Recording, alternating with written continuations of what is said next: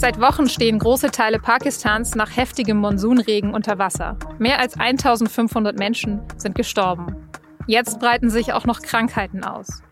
Über die aktuelle Lage in Pakistan habe ich mit Isabel Bukorinski gesprochen. Sie leitet die Welthungerhilfe in Islamabad. Sie hören auf den Punkt, den Nachrichtenpodcast der Süddeutschen Zeitung. Ich bin Nadja Schlüter. Schön, dass Sie dabei sind. Werbung. Hi, ich bin Patrick Bauer, Reporter beim Magazin der Süddeutschen Zeitung. Und gemeinsam mit meiner Kollegin Eva Hoffmann habe ich an einer unglaublichen Geschichte recherchiert. Tom und Jana denken, sie ziehen mit ihrem kleinen Kind zu einer liebevollen Gemeinschaft. Aber sie landen in einer Gruppe, in der Menschen manipuliert und psychisch und physisch fertig gemacht werden. Wie schafft es die Familie da wieder raus? Im Schattenkloster. Chronik einer Gehirnwäsche ist ein SZ Plus Podcast in Zusammenarbeit mit Audible. Jetzt auf sz.de/slash Schattenkloster. Anfang der Woche hat der Hurricane Fiona in der Karibik schwere Überflutungen verursacht. Kurz vorher ist in Japan ein ungewöhnlich heftiger Taifun aufs Land getroffen. Am Horn von Afrika leiden die Menschen aktuell unter der schlimmsten Dürre seit 40 Jahren und in Europa haben wir in den vergangenen Monaten extreme Hitze und zahlreiche riesige Waldbrände erlebt. Also klar, solche Naturkatastrophen, die gab es schon immer. Aber durch den Klimawandel werden sie eben häufiger und auch heftiger. Und wie extrem das werden kann, sieht man im Moment in Pakistan. Dort war der Monsun dieses Jahr besonders stark. Im August ist dreimal mehr Regen gefallen als in den Jahren davor. Und diese Wassermassen, die haben die schlimmste Flutkatastrophe ausgelöst, die dort jemals aufgezeichnet worden ist. UN-Generalsekretär Antonio Guterres war vergangene Woche in Pakistan. Und er hat die Situation so beschrieben. I've seen many humanitarian disasters in the world, but I have never seen climate carnage on this scale. Ein Klimamassaker, so nennt Guterres die Flut. Und die Bilder, die wir seit Wochen aus Pakistan sehen, sind auch wirklich unglaublich. Riesige Flächen sind von braunem Wasser überspült. Von Häusern sieht man nur noch die Dächer. Menschen warten durch die Fluten, das Wasser reicht ihnen dabei bis zur Brust und sie versuchen irgendwie ihr Hab und Gut zu retten. Viele haben ihre ganze Existenz verloren. Laut offiziellen Angaben sind 33 Millionen Menschen von der Flut betroffen und über 1500 sind gestorben. Der finanzielle Schaden wird im Moment auf 30 Milliarden US-Dollar geschätzt. Und zu der ganzen Zerstörung kommt jetzt auch noch eine Gesundheitskrise dazu. Vor allem das Denguefieber breitet sich aus. Das wird nämlich von Mücken übertragen, die sich in stehendem Wasser vermehren. Und es gibt auch immer mehr Fälle von Ruhe und Malaria und von Durchfall und Hauterkrankungen, weil es eben an sauberem Wasser und an sanitären Anlagen fehlt. Wie man den Menschen in Pakistan jetzt helfen muss, darüber habe ich mit Isabel Bogorinski gesprochen. Sie ist Leiterin der Welthungerhilfe in Islamabad. Frau Bogorinski, können Sie mir zum Einstieg einmal beschreiben, wie die aktuelle Lage in Pakistan ist? Wie sieht es aus im Land? Also die Lage ist weiterhin dramatisch. Es sind seit Mitte Juni ähm, diese extremen Regenfälle und extremen Überschwemmungen mit ungefähr 33 Millionen Leuten, die, die direkt betroffen sind. Das Wasser steht. Es, es sieht wirklich so aus, als, als wäre es ein Riesensee. Also da, wo vorher Dörfer waren, da sind jetzt einfach keine Dörfer mehr. Ähm, da ist einfach nur Wasser. Wieso fließt das Wasser denn nur so langsam ab? Das steht ja jetzt schon seit Wochen dort. Es liegt einfach daran, dass, dass äh, das gesamte Flusssystem der Indus ähm, der sich von Norden bis Süden äh, durchzieht, äh, betroffen war. Ne? Es gab eben diese, diese besonders starken Regenfälle in Sindh und Baluchistan, in, in südlichen Provinzen des Landes. Es gab diese Gletscherseeausbrüche dann ein paar Wochen später im Norden des Landes. Und es sammelt sich einfach dann alles in, in den Flüssen, die diese Kapazität einfach nicht haben, um das Wasser abzuleiten. Und das Wasser steht eben auf, auf landwirtschaftlichen Flächen, ähm, kann aufgrund der Masse des Wassers nicht, nicht einsickern und kann eben auch so schnell nicht abfließen. Jetzt haben Sie eben gesagt, dass die Menschen nicht zurück können in ihre Dörfer, in ihre Häuser. Kommt die Hilfe bei diesen Menschen an? Also viele Menschen haben sich einfach auf, auf höher gelegene Straßen oder Eisenbahngleise gerettet oder die sind in Schulen, ähm, die, die erreichbar sind. Also es ist nicht so, dass, ähm, dass, dass sämtliche Straßen ähm, überschwemmt sind. Autobahnen, hm, weiß nicht, ob man die hier so nennen kann, also größere Straßen sind passierbar.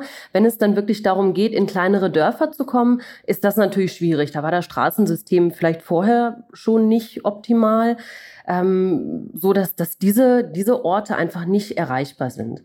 Ähm, die meisten Gebiete sind inzwischen erreichbar für Hilfsgüter, ähm, vor allen Dingen da, wo sich die Menschen halt in in, in Evakuierungszentren äh, gesammelt haben. Und was brauchen diese Menschen gerade am nötigsten? Also die brauchen wirklich am nötigsten sauberes Trinkwasser, Lebensmittel, die brauchen Geld, da wo Märkte funktionieren.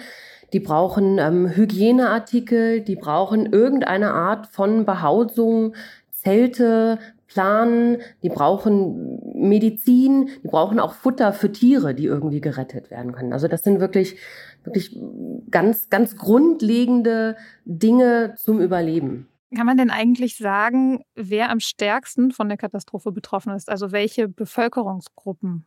Also ich denke, es ist wie oft bei Naturkatastrophen, es sind die am stärksten betroffen, die vorher schon am wirtschaftlich und sozial schwächsten war. Leute in, in abgelegenen Gebieten, ähm, Leute, die von der Landwirtschaft leben, was in Pakistan nun die meisten sind, Kleinbauern, ähm, die eben ihr Land auch verloren haben. Das sind, das sind, in Deutsch würden wir, glaube ich, sagen, Tagelöhner.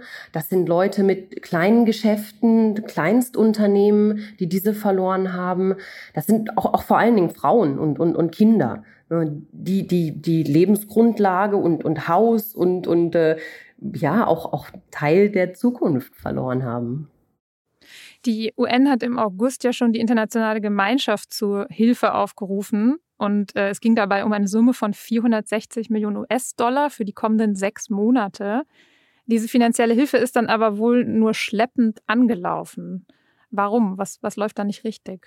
Ich glaube, das hat vor allem damit zu tun, dass es eben weltweit viele Katastrophen und, und viele Problemlagen gibt, so dass vielleicht Pakistan nicht als, als größte Priorität gesehen wird. Also es gibt den, den Hunger in, in, im Horn von Afrika, den Konflikt in der Ukraine, es gibt äh, weltweit, denke ich, äh, Inflation als, als äh, Folge von, von Covid auch. Also ich glaube, das ist einer der Gründe, dass eben ähm, ja, die Hilfe für Pakistan länger dauert.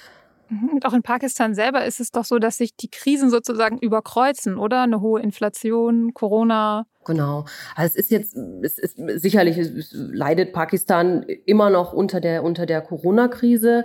Es gab im Frühjahr Hitzewellen, es gab in den letzten Jahren Dürreperioden, es gibt immer wieder kleinere Fluten. Äh, es gibt eine unheimlich hohe Inflationsrate im Moment. Es, ähm, es gibt Verteuerung, dadurch Verknappung von, von Lebensmitteln, was jetzt noch getoppt wird durch, durch, diese, durch diese riesen Megaflut. Kann man sagen, was es langfristig für Pakistan bedeutet, was da jetzt passiert ist? Also langfristig geht es, glaube ich, auch viel um den, den Aufbau von größerer Infrastruktur und vielleicht auch auf den auf, auf zum Aufbau oder zur Verbesserung von sozialen Sicherungssystemen.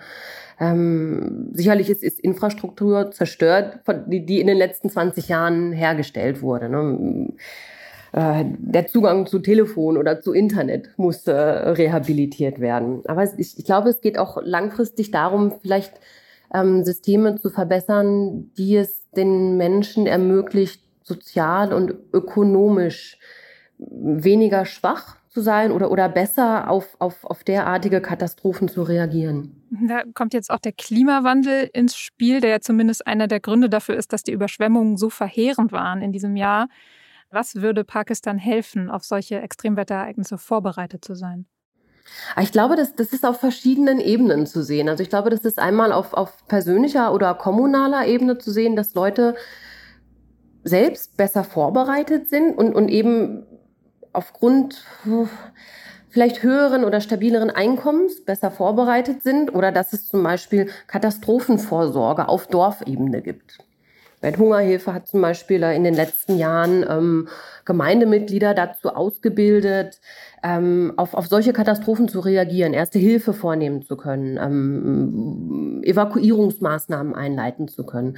Ich glaube, dann ist es natürlich auch auf, auf allen administrativen Ebenen zu sehen, wie, wie Planungsprozesse ähm, ähm, behandelt werden. Zum Beispiel sowas wie, wie, wie Stadtplanung oder, oder ähm, das, das Abholzen von Wäldern ist, glaube ich, auch ein großes Problem, wo vielleicht Länder selber ähm, dem Klimawandel entgegentreten können. Was, glaube ich, auch ja, wichtig ist, ist vielleicht ein bisschen globale Verantwortung. Vielen Dank für diese Einblicke, Frau Bogowinski, und alles Gute. Vielen Dank. In Teilen der Ost- und Südukraine wird es ab Freitag fünf Tage lang Volksabstimmungen über einen Anschluss an Russland geben. Das haben die Führungen der prorussischen Separatisten in den Bezirken Luhansk, Donetsk und Cherson mitgeteilt. Diese Referenten sind jetzt vermutlich eine Reaktion auf die aktuelle Gegenoffensive der Ukraine. Denn wenn sich die Bezirke wirklich Russland anschließen würden, wäre die ukrainische Rückeroberung dann ein Angriff auf russisches Staatsgebiet. Westliche Beobachter glauben aber nicht, dass unter der russischen Besatzung eine freie Abstimmung möglich ist. Die Referenten werden international nicht anerkannt. Die Regelung zur Vorratsdatenspeicherung, die in Deutschland gilt, ist rechtswidrig. Das hat der Europäische Gerichtshof entschieden. Über die Vorratsdatenspeicherung wird in Deutschland schon lange gestritten. Die Verfahren bedeuten, dass die Daten von Telefon- und Internetkunden von den Anbietern für eine bestimmte Zeit gesichert werden und dass Ermittler und Ermittlerinnen dann Zugriff darauf haben können. Sicherheitspolitiker sagen, dass die Speicherung wichtig ist für den Kampf zum Beispiel gegen Terrorismus oder gegen sexualisierte Gewalt an Kindern. Verbraucherschützer finden, dass sie ein unzulässiger Eingriff in die Privatsphäre ist. In dem Urteil des EuGH steht jetzt, dass eine allgemeine und unterschiedslose Speicherung von Daten nicht zulässig ist. Eine Ausnahme gilt, wenn eine ernste Bedrohung für die nationale Sicherheit besteht.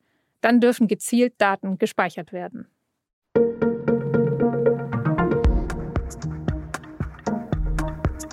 Ich weiß ja nicht, welche Podcasts außer unserem Sie sonst noch so hören, aber für viele Podcast-Fans gab es am Montag eine ziemlich aufregende Nachricht. Adnan Syed ist frei. Er ist bekannt aus dem amerikanischen True Crime Podcast Serial. Der ist sowas wie die Mutter aller Podcasts und war wahnsinnig erfolgreich.